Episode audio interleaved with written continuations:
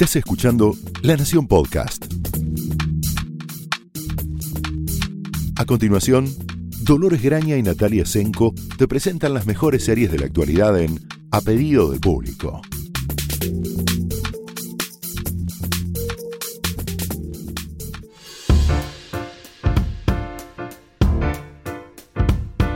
Hola, ¿cómo están? Bienvenidos a un nuevo episodio de A Pedido del Público. Hoy vamos a tener nuestro primer episodio temático de varios que le seguirán. Vamos a hablar de eh, el amor eh, y para eso tenemos a dos especialistas en el tema. Aparte de nuestra eh, recurrente presencia de Natalia Senko, tenemos a Fernanda Mujica, que también la conocerán como regular colaboradora en Espectáculos de la Nación, pero aparte escribió junto con Nati Amar como en el cine, que es un libro de ensayos sobre la comedia romántica de Editorial Paidós, que es ampliamente recomendable para quienes sepan y no sepan del cine y del género. Eh, y vamos a aprovechar su sapiencia manifiesta acerca del tema de las comedias románticas para introducirnos en el mundo del amor, pero en la televisión. ¿Cómo andan? Muy bien, bueno, a ver, eh, sí, eh, es, es fuerte eso igual. Vamos a hablar del amor, parece que estamos haciendo una Sí, columna. tipo Luisa Delfino. sí.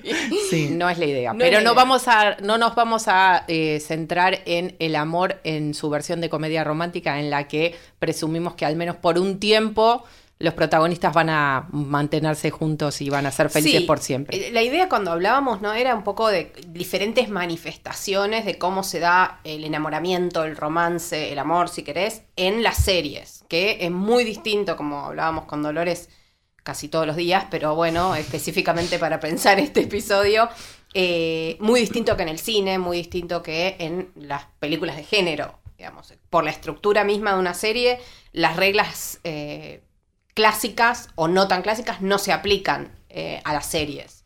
Eh, pero sí hay como tipologías o, grandes eh, grupos que podemos mm, organizar un poco esto cuando decimos el amor en las series. Porque bueno, casi todas las series, desde las más rupturistas, desde las más violentas, si querés, desde las más, de los dramas más cerebrales incluso, siempre tienen algún costadito de romance, algún costadito de historia de amor.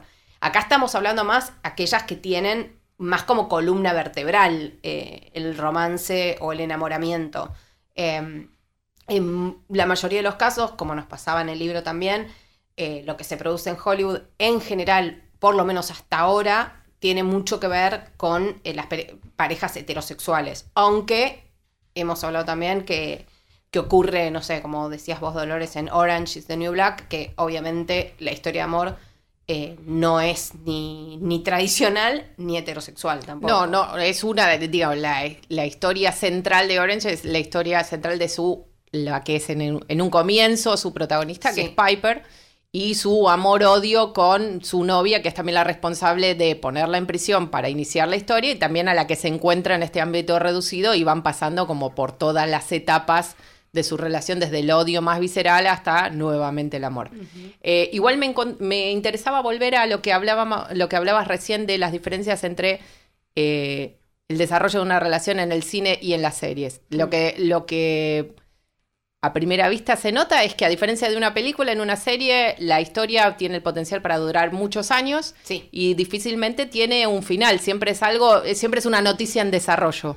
Eh, el estado del romance. ¿A vos qué te parece, Fer? Claro, en, en la película tenés básicamente esos tres actos en los que se va a desarrollar la historia. Y en general es desde que, em- desde que empieza y se conocen eh, la, la pareja protagonista hasta que terminan juntos. Después van pasando cosas en el medio. En la serie tenés el, el- bueno, no sé si el problema, pero la diferencia de que como puede durar tanto, cuando, una vez que planteas una pareja y empezás eh, a jugar con eso de si esa pareja se va a formar o no, eh, ten- ¿cuánto lo mantenés? Y muchas series tuvieron problemas por que intentaron hacer cualquier cosa para mantener, o sea, van, las van, la van separando a la pareja. Les va poniendo obstáculos. Les van en- poniendo en obstáculos que cada vez son más ridículos en un punto porque tienen que frenar eso y, y cuando ya no, no se puede más, cuando ya el público pide que, que esa pareja se forme, y la forman, es muy difícil seguir.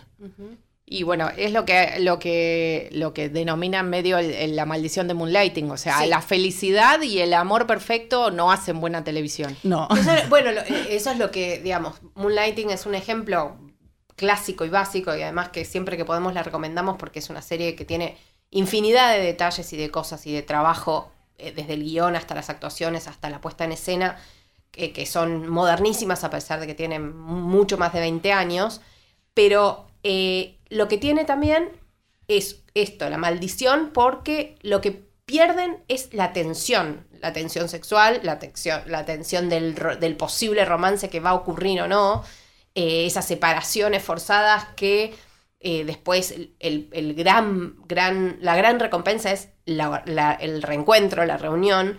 Eh, pasa en Moonlighting, pasa en series un poquito más cercanas. Bueno, igual mm, una sola cosa voy a decir de Moonlighting y ya para seguir avanzando es que la maldición de Moonlighting en realidad sí se le, se le pincha el que, bueno, reunieron el personaje de Civil Shepard con el de Bruce Willis y ahí se fue en picada un gran, gran programa, una gran serie. También hay que decirlo que esa serie sobrevivió a dos mega estrellas que se odiaban en su momento sí, que no podían estar juntos. que no podían estar juntos lugar. y que entonces, bueno, cuando los juntaron mm, fue más desastre todavía. A, un- a una eh, huelga de guionistas tremenda, tremenda que de- detuvo Hollywood y complicó muchísimo eh, la producción de las series durante mucho tiempo. Y también a que en un momento eh, el éxito dejó, digamos, de- cambiaron los guionistas, cambiaron y algo pasó con, la, con el público también. El público se acostumbró a que esta serie le, planteaba cosas medio absurdas y, y impedimentos constantes y cuando no lo tuvo, eh, no, no respondió igual a la serie. Digo, esa maldición es cierta, que es porque se juntaron los protagonistas, pero viene acompañada con unas Sí, fue- otras cuantas cosas. Nunca destruís un éxito con un solo, un No. solo elemento. Igualmente es una pena que Moonlighting, que es una serie que muchas de las personas que tienen más de 40 pudieron ver en televisión abierta, no haya sido recuperada en ningún servicio de streaming para poder verla ahora porque tiene muchísimos elementos que de lo que ahora de las screwball comedies de la, del cine clásico, pero también muchísimas comedias actuales tomaron esta, Sí. esta libertad con la que tomaban su planteo en donde podía haber un episodio musical o al- o un capítulo en el que todos perdían la memoria y entonces se reconfiguraban. Había una gran libertad para tomar el tema central y el, el- el tema detectivesco también era tratada con menos rigurosidad Sí, posible. MacGuffin, si los hay, sí. Eh, ¿Podemos hablar de comedias modernas que tienen esta, esta mezcla de géneros eh, que les permiten eh, ensayar configuraciones con sus protagonistas y su pareja romántica con la mayor voluntad posible? Son comedias clásicas, pero con protagonistas bastante modernos. Ah, bueno. Acá la, la experta en Crazy Ex-Girlfriend es Fernanda, por ejemplo. Bueno, Crazy Ex Girlfriend es un. es muy particular porque recupera la comedia romántica y recupera el musical para la televisión. Una mezcla de géneros que no están de moda. No. Eh, y lo curioso es que hace algo bastante extraño con la comedia romántica. Al principio parece que es la típica historia de una chica que quiere hacer, que va a hacer cualquier cosa para conseguir al, al chico de sus sueños. En, en un, como una cosa muy, muy superficial de lectura de eso. Pero inmediatamente la serie empieza a atacar con la idea del, del título, Crazy Ex-Girlfriend, eh, la exnovia loca, que es que en realidad se trata de una mujer que, que tiene que, mm, que aceptar y empezar a, a- a ver cómo sobrellevar un problema de salud mental. Entonces, El título es en un punto literal. el Digo, título es literal.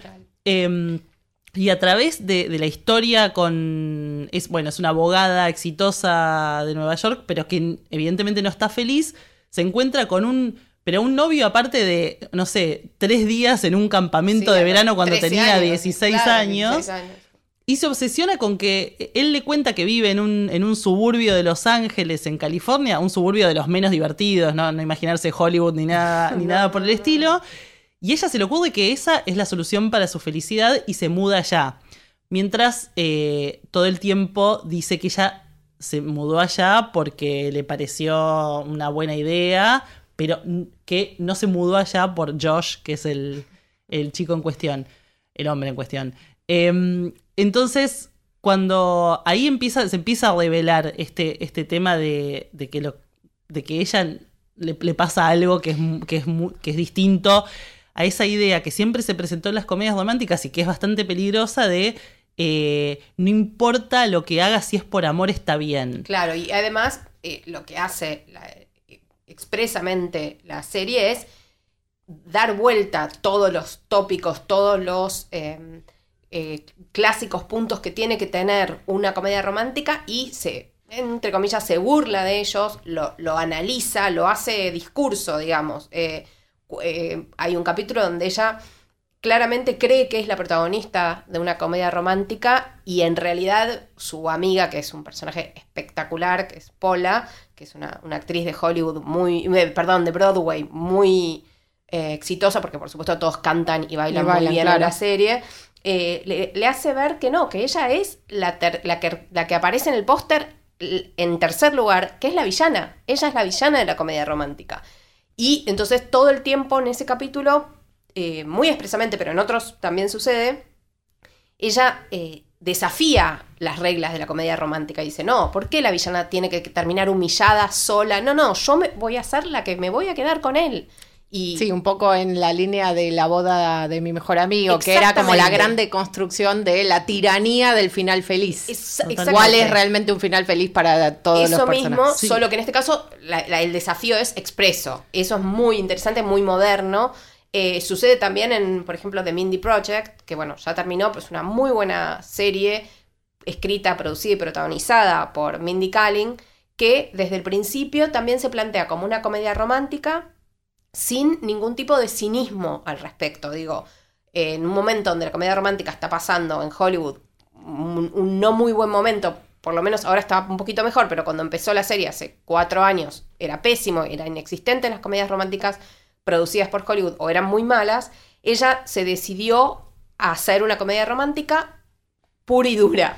Eh, pero claro, pura y dura con una protagonista que es profesional, que es eh, médica obstetra, que le va muy bien en su trabajo, que no tiene ninguna intención de dejar, su, dejar o abandonar o correr el, el eje de su vida y de su trabajo por un hombre, pero que está muy desesperada por tener un novio y así le va, y que pasa por una serie bastante larga de relaciones y no por eso, o sea, tira abajo el mito del el único amor, del amor eterno, todo eh, va, viene con diferentes personajes masculinos y por supuesto sin hacer eh, un foco exagerado en, en el hecho, es también una mujer de una minoría, es una mujer de origen hindú. Entonces, eh, todo eso aporta a cierta modernidad eh, en la comedia romántica que el cine no está tomando, digamos. Sí, y creo que lo que es crucial en, en el caso de Mindy y de Crazy Ex es que las, las guionistas productoras son mujeres. Exacto.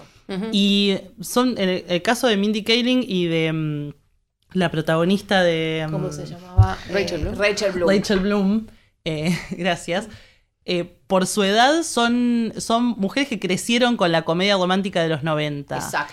Le- evidentemente Amándola. amándola, pero también eh, no queriendo aceptar las, las reglas de la comedia romántica que quedaron, que quedaron viejas. Sí, o sea, un poco eso lo que hablábamos, la tiranía de tratar de llevar las reglas de la comedia romántica a la vida real y las, la- la- las exigencias que uno le pone en cuál es, cómo debería ser el final feliz, porque no puedo aceptar otra cosa Claro. como lo deseable. Creo Sí. que lo bueno es que le dan una vuelta de tuerca, pero lo hacen con amor total por la comedia Totalmente. romántica. No es, no es burlando. Sí, sí la pueden parodiar. Te lo en digo alguna porque cosa. te quiero bien. Exacto, Pero- claro, porque, quiero que seas mejor. Porque también, como muy bien dice Fer, crecieron con, las con las comedias románticas en el pico, digamos, del 89 al 98, digamos, eh, y al mismo tiempo en tele con Sex and the City.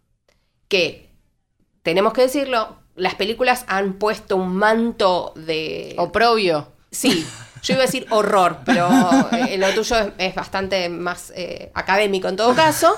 Eh, pero era una muy buena serie sobre, una muy buena comedia romántica televisiva sobre cuatro mujeres muy distintas, pero que era y ahora lo podemos ver también, muy problemática en alguno de sus eh, empa- emparejamientos, por decirlo así. Sí, sería un buen experimento. Bueno, en el caso de pa- para pasar el momento servicio, tanto Crazy Ex-Girlfriend como Mindy Kaling este, el, eh, de Mindy Project están disponibles en streaming. En el caso de Sex and the City sería interesante ver en HBO Go la serie completa de nuevo, porque ciertas cosas que en su momento nos parecieron sumamente rupturistas, diríamos ahora, Sí.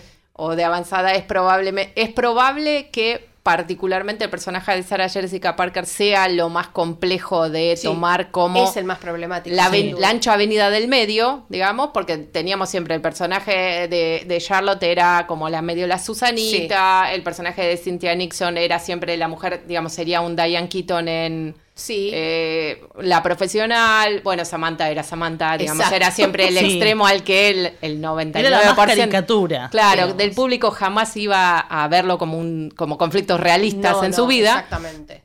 El personaje de Sarah Jessica Parker era un poco la que unificaba los dilemas de la mujer soltera relativamente exitosa, diríamos profesionalmente más exitosa de lo que teníamos evidencia para pensarlo, porque la verdad que Bueno. si el periodismo trabajaba más bien poco, digamos. Es lo que sucede. Ganaba muy bien. Hay que decir que es lo que sucede, mm, ya no tanto, pero durante muchos años recientes, dos, eh, la digamos, en las comedias románticas, digo, en cine, eh, la profesión casi por excelencia para las mujeres es el periodismo.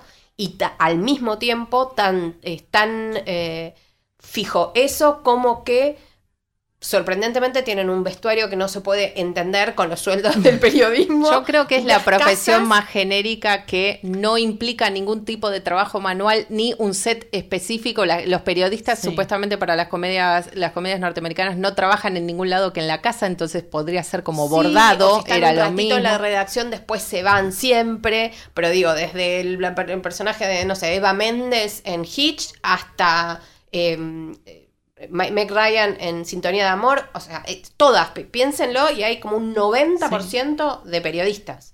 Eh, con, obviamente, un periodismo de fantasía de Disney. Podemos porque afirmar con Podemos- conocimiento de causa que no tiene absolutamente nada que Ni ver. acá, ni en Estados ni Unidos, en que quede sueldo, claro, ¿eh? ni en rutina de trabajo, ni en frecuencia laboral con el periodismo real. Nada. Ni Ni aquí los- ni en los Estados Unidos Nada. incluso. Ni los Nada. recursos de estar trabajando sobre una nota durante un mes y yendo de viaje a distintos No, bueno, lugares no, o no, no. no, ok. Y queremos pensar que con la relación con los editores tampoco. No. Porque en No, general no, el editor de la protagonista es siempre un, un o una o un señor gruñón o una bruja. Sí, Eh, esperemos Sí. que no sientan No, no, así. no. No es el caso, no, es el caso. y después, bueno, Sex and the City tenía una particularidad que eso sí es valorable en su, en su sentido más moderno, si querés, que era, se armaban eh, equipos, ¿no? Entonces estaba el equipo eh, para, para los galanes, llamémosles, los amores de Ca- Carrie, estaba el equipo Big, que bueno, era, Era el más nutrido. es el más nutrido y es el que triunfó.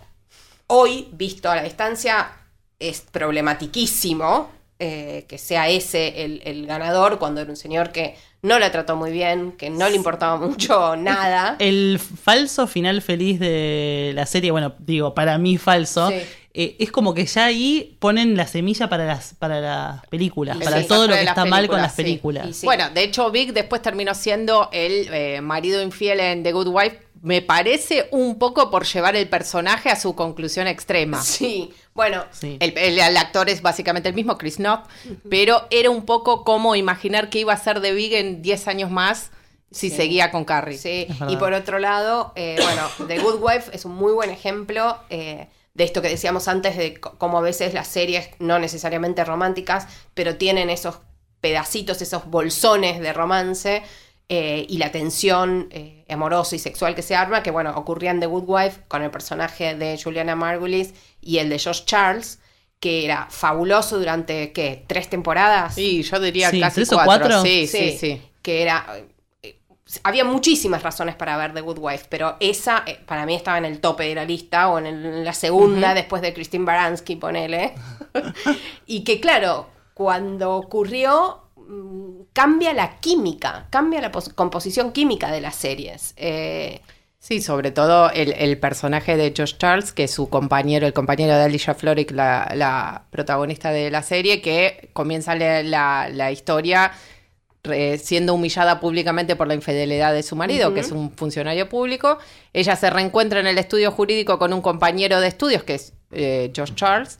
Eh, y bueno, sabemos que en algún momento ellos tuvieron una relación y todas estas temporadas se van en su, su relación laboral y cómo van acercando posiciones mientras ella dice, duda eh, de recomenzar una relación romántica con él. Sin contar demasiado, porque obviamente siempre es bueno ver The Good Wife y sus Sí. temporadas están disponibles tanto en Amazon como en Netflix. Eh, la salida del personaje de Josh Charles también le agrega mucho romanticismo, digámoslo Sí, así. Estamos sí. tratando de ser lo más aséptica con un spoiler de hace como cinco años, Melo- pero, Melodrama, sí.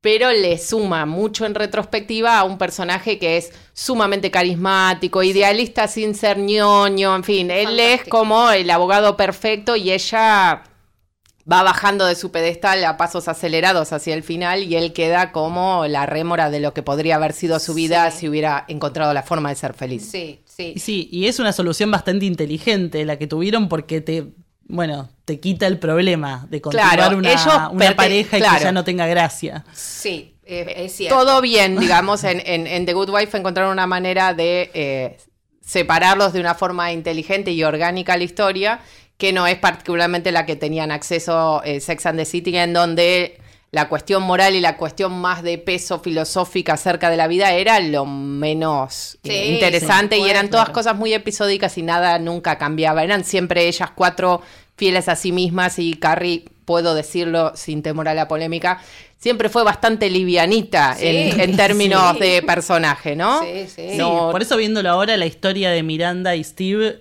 eh, creo que es la mejor de es la, la, más es la más adulta, Es la digamos. más adulta, Lo más sí. sólida, sí, sí, sí. Incluso Samantha tenía, pro- eh, tanto Samantha como Charlotte tenían Sí. momentos en ciertas áreas que tenían que ver con la familia o con la mirada del- desde los eh, perjuicios de género que eran interesantes y aportaban algo a la conversación. Sí, el caso y, de eh, Carrie era como... sí. eh, Y un arco de crecimiento tenían los otros personajes Sí. que Carrie no tuvo definitivamente. Pero bueno, después también tenemos esos conceptos de los rivales, ¿no? Eh, porque se pelean, se aman, sería el subtítulo.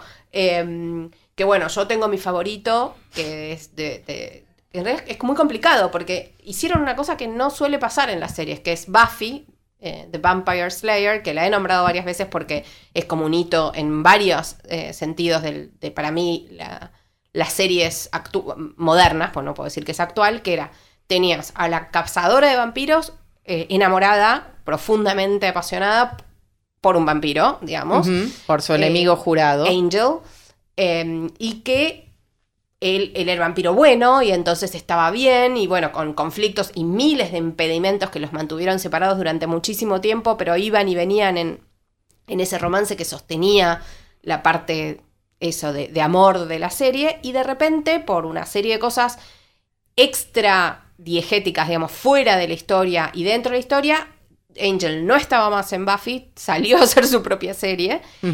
Y el que lo reemplazó en términos de pareja romántica o de rival romántico en este caso, era el enemigo jurado número uno en serio, el malvado de la serie, que era Spike, que era otro vampiro, y lograron milagrosamente transformar ese personaje en gran medida por muy buenos guiones, pero también por muy buenas interpretaciones eh, de los dos actores, de Sarah Michelle Gellar y de Michael Martson se llama, no, no se llama Michael, pero Martson se llama eh, el apellido y que terminó siendo como el mega romance, eh, incluso con, también, no voy a spoilear algo que ya todo el mundo vio, pero bueno, no voy a spoilear con un, con un final melodramático y apasionado como pocos, digamos, en las series.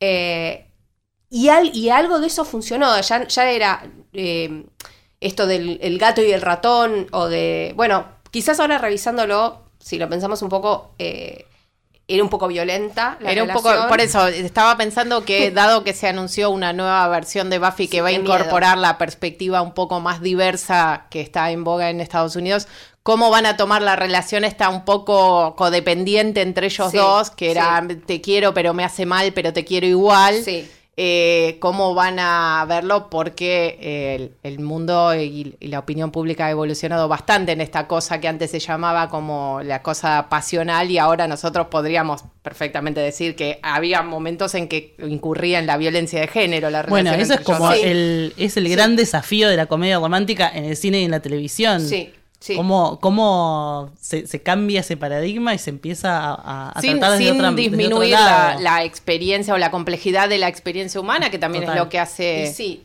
Bueno, eh, algunos de los romances en, en- en cine, que yo no creo que sea una comedia romántica y no creo que sea especialmente romántico, pero que así está eh, identificado y eti- etiquetada, como por ejemplo las películas sobre 50 sombras y demás, eh, intentan, no lo logran, pero intentan eh, ponerle el eje en que sí, ok, es una relación mm, pseudo violenta, no, no me refiero solamente a las escenas de sexo, sino eh, al, al- vínculo, pero eh, ponen, eh, in- inflan, para que quede claro, la eh, aceptación de la mujer, el que ella es parte, es consentido, es es, un, consentido. es un tipo de vínculo que es consentido por ambas partes. Está decidido sí, por ambas partes. No sé si Sería al menos lo, lo mínimo que sería necesario en este momento para poder llevarlo eso a la pantalla, ¿no? Y es demasiado poco igual. Y es demasiado. Bueno, poco. claro, sí. Y después, para, tenemos unas que, porque acá hablamos de muchas que tienen un montón de problemas, pero hay pocas, pero existen, eh, series donde la historia es la historia de la pareja y el arco de la pareja. Y una para mí que es eh, código doradísimo es Mad About You, una sitcom además de las más clásicas en Sí, su de hecho momento. tuvo hasta su versión argentina hace poco tiempo. Exactamente. en Eh, donde esto particularmente no era el eje lo que vas a decir, pero eh, ha tenido muchísima... Sí, el eje era la historia de una la historia de una pareja y cómo es una pareja y cómo es una pareja, cómo pasa de, una- de recién casado y todo lo que les va sucediendo y los problemas que pueden tener y las eh, felicidades mínimas o grandes que pueden tener. Y la verdad que era mm, prodigiosa incluso bueno, para su momento en los 90 pero lo sigue siendo ahora porque me cuesta pensar, quizás alguien, si está escuchando y quiere aportar en su momento, me cuesta pensar ahora una, y no digo, ya sé que hay historias de amor en muchas series, pero sí, que ahora esté- lo más parecido sería This Is Us, por ejemplo. Estaba pensando en esa, pero en realidad esa es una historia de familia. Y aparte está muy volcada al melodrama, Muy a la tragedia. En este caso era más bien agridulce, pero por en Exacto. general era una comedia. la- Era una comedia y muy, muy interesada en ver el punto de vista del hombre y la mujer equilibradamente de qué les sucedía cuando estaban en una mm, relación monogámica, comprometida y apuntando a eh, el para siempre, digamos. Sí, además lo, lo- lo divertido es que justamente cortaban toda la parte de si se iba a formar la pareja o no, que es lo que siempre se, se explota en las Exacto, series, eso. y empezaba con un casamiento muy apurado, o sea, se, se conocían y se casaban inmediatamente, y a partir de ahí veías como todo el crecimiento de la relación. Y sí, creo que no hay ninguna que haya estudiado así la No. pareja en todas sus etapas. No, sí, ah, en todas sus variaciones, reconfiguraciones, eh, el costo de permanecer juntos, lo- el, acostumbramiento, en fin, las cosas que te vuelven loca. Me recuerdo que el personaje de Paul Reiser pasó una temporada entera haciendo un documental sobre su familia, ¿recuerdan? Sí. Eh, entonces también era una forma de reevaluar lo que uno llevaba a la relación desde, bueno, el personaje de Mel Brooks. Eh, que estaba- estaba presente todo el tiempo. Era bueno, ellos son buena. dos grandes actores, Helen Hunt y Paul Reiser, que era también buena. el creador y uno de los principales guionistas, y me parece que era casi una serie de cámara, no había muchísimos personajes, había No. dos o tres decorados, estaba la hermana de ella, El estaban los, padres, de- los suegros, Y digamos. además que en eso mismo también, a pesar de que por supuesto son recursos de la sitcom, pero eso mismo, ese grupo limitado y cerrado, también hablaba de lo que sucede en una pareja cuando la relación es entre ellos, pero también con la suegra, con el suegro, con cómo, cómo es el negocio, cómo viven, cómo sustentan su vida. En hubo toda una temporada donde ellos tenían, empezaban a, a parecer la exigencia que tuvieran un hijo, y qué pasaba con eso, y qué pasaba con sus vecinos. Bueno, había, por Sí, sí, los amigos, el amigo casado que le traía todos los problemas y ellos veían de lejos cómo podía ser su vida si llegaban a tener hijos, en fin, sí, tenía todas las variantes. Una, eh, y para terminar esto, una que le llega, que desde un lado sumamente cínico y, digamos, actual, si querés, que trabaja también en esta línea de qué es una pareja y cómo es estar enamorado de una pareja y cómo funciona y demás. Es una muy, muy buena serie que si la pueden buscar, yo creo que está en algún en alguno de los servicios de streaming que se llama Catastrophe, que es una serie de la BBC, que son, por ahora tiene, eh, si no me equivoco, dos temporadas, tres temporadas de pocos capítulos, la máxima creo que son seis eh, episodios. Donde sí, es, es una serie británica, así que tiene Exacto. el formato más corto. eh, que, creada por Sharon Horgan, que es una gran actriz, pero además comediante, pero que aparece en Divorce. No, bueno, no, es, es la que escribió Divorce, la de Sarah Jessica Parker. Que, Sí, o una versión bastante oscura de lo que pasa, bueno, obviamente, de la disolución del vínculo y lo que esto En implica. este caso es la, el afianciamiento un vínculo muy también, no mostrando lo que pasa antes, porque es una, un hombre y una mujer que tienen una, una aventura de una noche, que ella queda embarazada y deciden, porque se caen bien y porque son dos personas que quieren ser responsables de lo que hicieron, eh, y, de y de- y deciden tener un hijo, además, por supuesto, eh, empezar una pareja. Y lo que sucede con eso, bastante agridulce, hay que decirlo, bastante más eh, dramático que cómico, y sin embargo es una comedia con unas actuaciones espectaculares, un eh, elenco secundario también que funciona como espejo, una pareja de amigos que comienzan siendo aparentemente ideales, pero apenas, pero apenas se cae eh, una cortina, se ve el desastre que es esa pareja de amigos, y eh, que se anima a explorar cosas de la- los vínculos hoy en día no sencillos, no mm, fáciles de digerir, de una manera muy inteligente. Yo la recomiendo ampliamente, para mí es una de las series de, de las mejores series de los últimos cinco años, seguramente. Sí, creo que está disponible en DirecTV Play porque on DirecTV Sí. era- es la que pasa la- la- la- los estrenos. También fue el último persona, el último papel de Carrie Fisher, que interpreta a la madre de el protagonista, Rob Delaney, que es un norteamericano que se muda a Londres para acompañarla al personaje de Sharon Horgan, que también tiene intervenciones larga distancia diciéndole cosas horribles, que la deje, que en fin. Muy Carrie Fisher, que para Sí. los fanáticos de ella, la verdad que tiene intervenciones muy divertidas. Bueno, muchachas, eh, un placer haberla tenido a Fernanda de invitada. Gracias, por Gracias venir. por invitarme. Eh, bueno, y nos vemos en un próximo episodio de A Pedido del Público. Hasta luego.